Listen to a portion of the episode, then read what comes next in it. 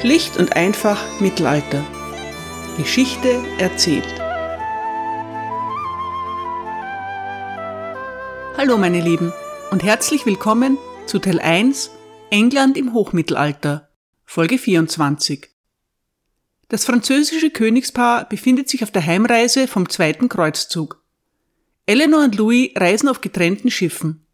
Für Louis verläuft alles sehr friedlich, für Eleanor hingegen äußerst dramatisch.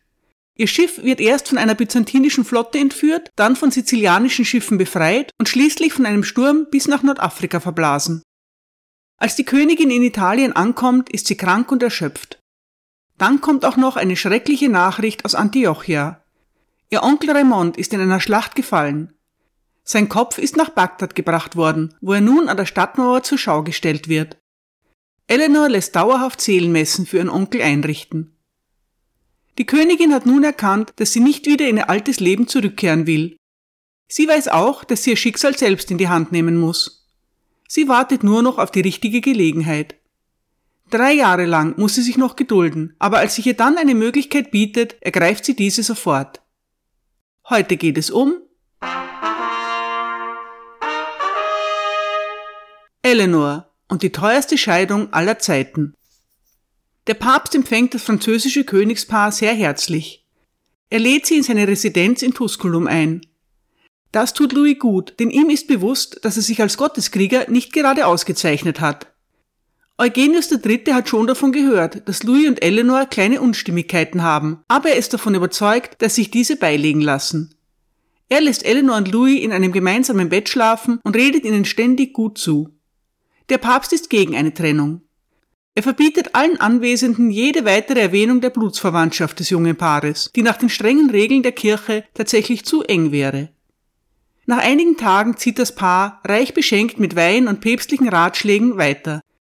John of Salisbury meint, Zitat, als sie Abschied nahmen, konnte der sonst so gestrenge Mann kaum die Tränen zurückhalten. Bei ihrer Abreise segnete er sie und das französische Königreich. Zitat Ende. Ob es die guten Worte gewesen sind, der italienische Wein oder das luxuriöse Gemach mit den bunten Seidentapeten lässt sich nicht mehr klären. Etwas davon hat jedenfalls gewirkt, denn Eleanor ist wieder schwanger. Aber das Kind ist nicht der so dringend ersehnte Sohn, sondern eine weitere Tochter. Sie wird auf den Namen Alex getauft. Eleanor ist nun wieder zurück in ihrem alten Leben. Dass sie mitregiert, wird nicht mehr gewünscht. Louis ist fromm und asketisch wie eh und je. Gleich nach seiner Rückkehr unternimmt er eine Bußfahrt nach Vitry. Die kleine Stadt, die seine Truppen einige Jahre zuvor so rücksichtslos niedergebrannt hatten, wird inzwischen Vitry Brûlé genannt, zu Deutsch das verbrannte Vitry. Eigenhändig pflanzt Louis einige Zedern an, die er aus dem Heiligen Land mitgebracht hat. Die exotischen Bäume werden allgemein sehr bestaunt. Eleanor aber ist genervt. Oder, wie William of Newsbury meint, Zitat, war sehr abgestoßen von dem Verhalten des Königs und erklärte sogar, dass sie einen Mönch geheiratet hätte, keinen König. Zitat Ende. Die Geburt einer weiteren Tochter und das Fehlen eines männlichen Erbens nach mehr als 13 Jahren geben Louis zu denken.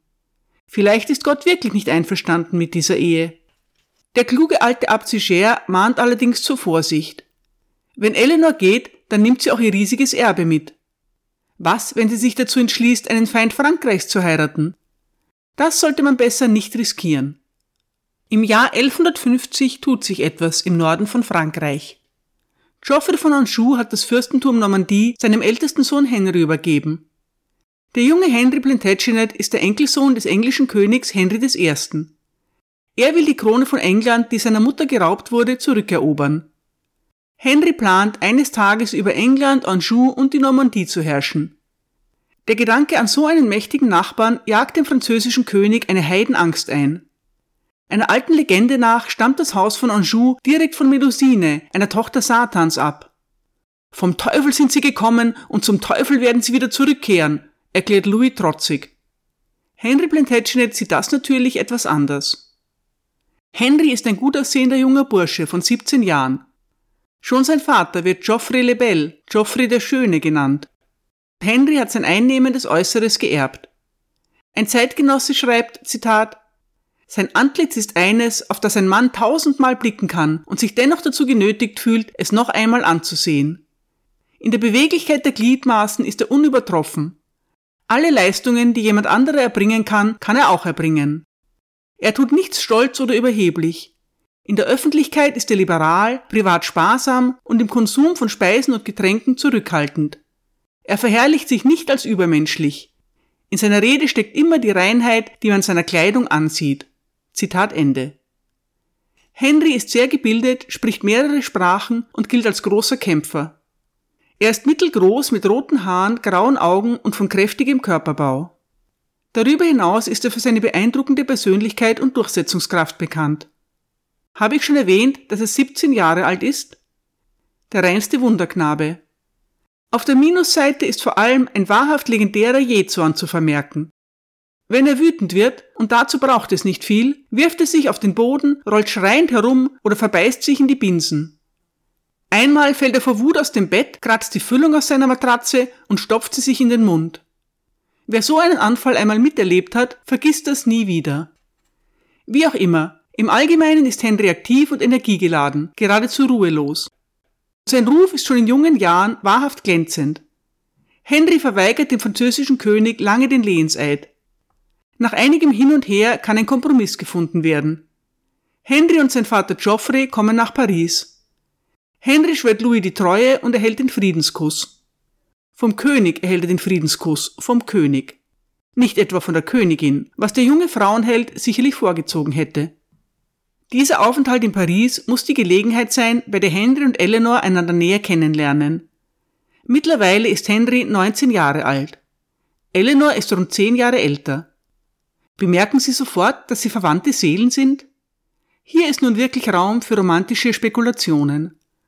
Auch in der Beziehung zwischen Henry und Eleanor spielen Fragen der Macht eine größere Rolle als Fragen der Leidenschaft. Und trotzdem, man sieht förmlich die Funken sprühen, als die beiden realisieren, was sie miteinander erreichen können. William of Newbury schreibt eher trocken, Zitat, es heißt, sie habe, als sie noch mit dem französischen König verheiratet war, die Heirat mit dem normannischen Herzog angestrebt, dessen Lebensweise ihr besser entsprach.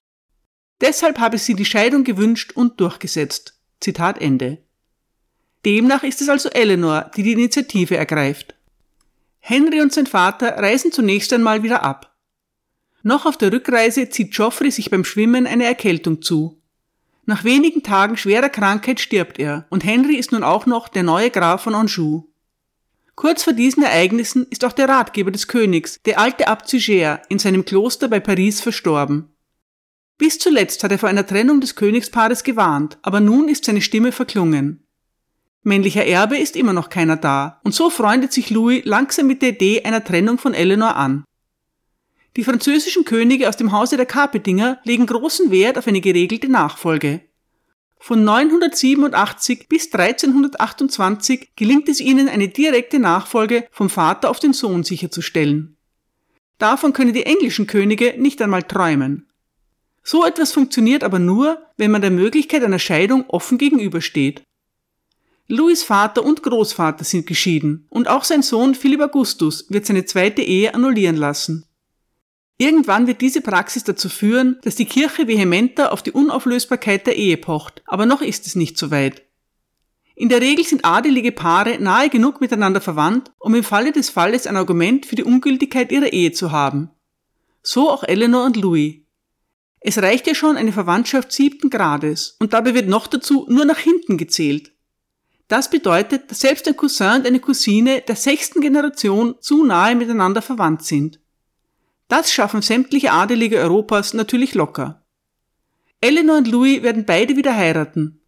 Eleanors neuer Ehemann ist genauso nahe mit ihr verwandt wie ihr erster. Louis neue Ehefrau steht ihm sogar noch näher als Eleanor. Egal, der Entschluss ist gefasst und wird nun umgesetzt. Louis und Eleanor unternehmen einen gemeinsamen Ritt nach Aquitanien. Zu Weihnachten halten sie einen letzten gemeinsamen Hof in Limoges ab. Unterdessen werden auf Eleanors Gütern und Schlössern bereits überall die Franzosen durch Aquitania ersetzt. Auf einem Konzil in Beaugency wird festgestellt, dass dem Wunsch des Königs auf Auflösung der Ehe wegen zu naher Verwandtschaft entsprochen werden kann. Die beiden Töchter bleiben ehelich, da die Ehe in gutem Glauben geschlossen worden war. Eleanor muss die beiden Mädchen allerdings am französischen Hof zurücklassen. Das scheint ihr keinen übergroßen Kummer zu bereiten. Eleanor steht es frei, sich wieder zu vermählen, solange sie Louis als ihren Lehensherrn anerkennt. Die Eheleute behalten die Ländereien, die sie in die Ehe eingebracht haben. Was hat Eleanor nochmal in die Ehe eingebracht? Ungefähr ein Drittel von Frankreich, den ganzen Südwesten. Und es sind reiche Ländereien. Louis zahlt einen hohen Preis dafür, mit einer anderen Frau einen männlichen Erben bekommen zu können. Dabei ist es doch gar nicht so unwahrscheinlich, dass die Königin noch einen Sohn bekommt. Sie ist noch keine 30 Jahre alt und ihre jüngste Tochter ist gerade erst zwei. Hat Eleanor Louis etwa vorgespielt, mittlerweile unfruchtbar zu sein? Wieso ist der König so felsenfest überzeugt davon, mit seiner Frau keinen Sohn bekommen zu können? Denn er ist sicherlich überzeugt davon, sonst würde er nicht auf Aquitanien verzichten. Die bevorstehende Scheidung von Bill und Melinda Gates gilt als die teuerste des Jahrhunderts. Ich weiß, der Vergleich hinkt, aber den ganzen Südwesten von Frankreich wird sich Melinda von ihrem Anteil trotzdem nicht kaufen können.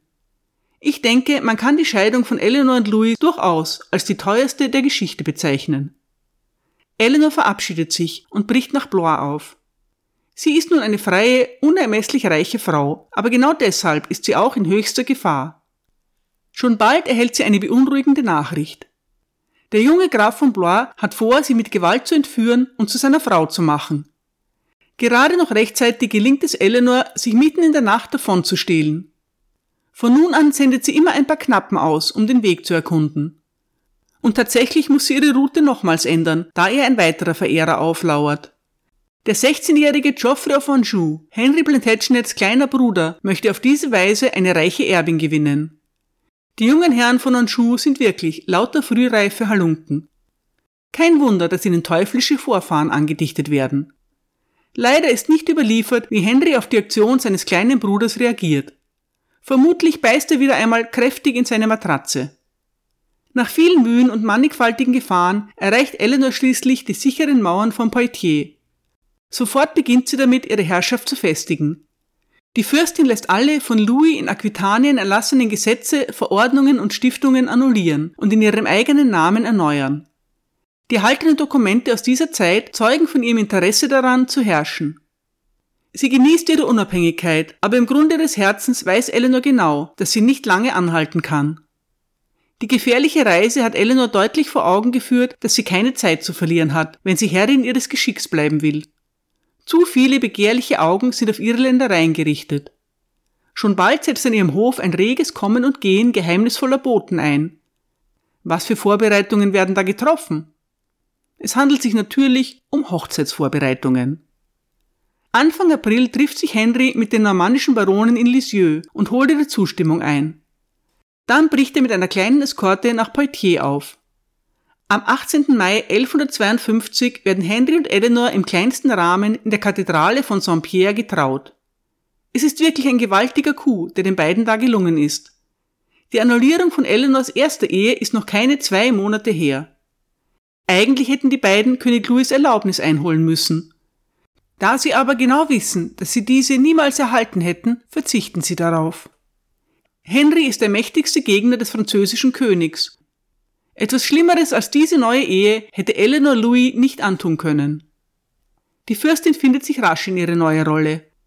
Weniger als eine Woche nach der Hochzeit bezeichnet sie sich in einer Stiftung als Eleanor, durch die Gnade Gottes, Fürstin von Aquitanien und der Normandie, vereint mit dem Herzog der Normandie, Henry von Anjou.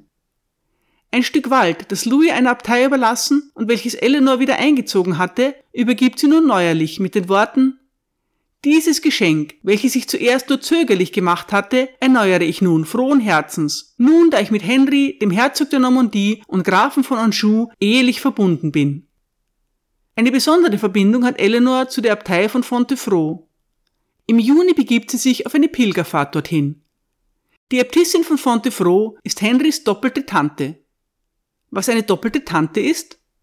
Nun, bei der Äbtissin von Fontevraud handelt es sich um Mathilda von Anjou. Sie ist die Schwester von Henrys Vater Geoffrey. Außerdem ist sie die Witwe von Henrys Onkel William Adelin, der mit dem weißen Schiff untergegangen ist. Sie ist wirklich Henrys doppelte Tante. Eleanor macht auch Fontevraud eine großzügige Stiftung. Die Charta ist besonders warmherzig formuliert. Nachdem ich durch das Band der Ehe mit meinem sehr edlen Herrn Henry, dem edelsten Grafen von Anjou, verbunden war, führte mich die göttliche Eingebung dazu, die heilige Gemeinschaft der Jungfrauen von Fontefroh zu besuchen, und durch die Gnade Gottes war ich in der Lage, diese Absicht zu verwirklichen.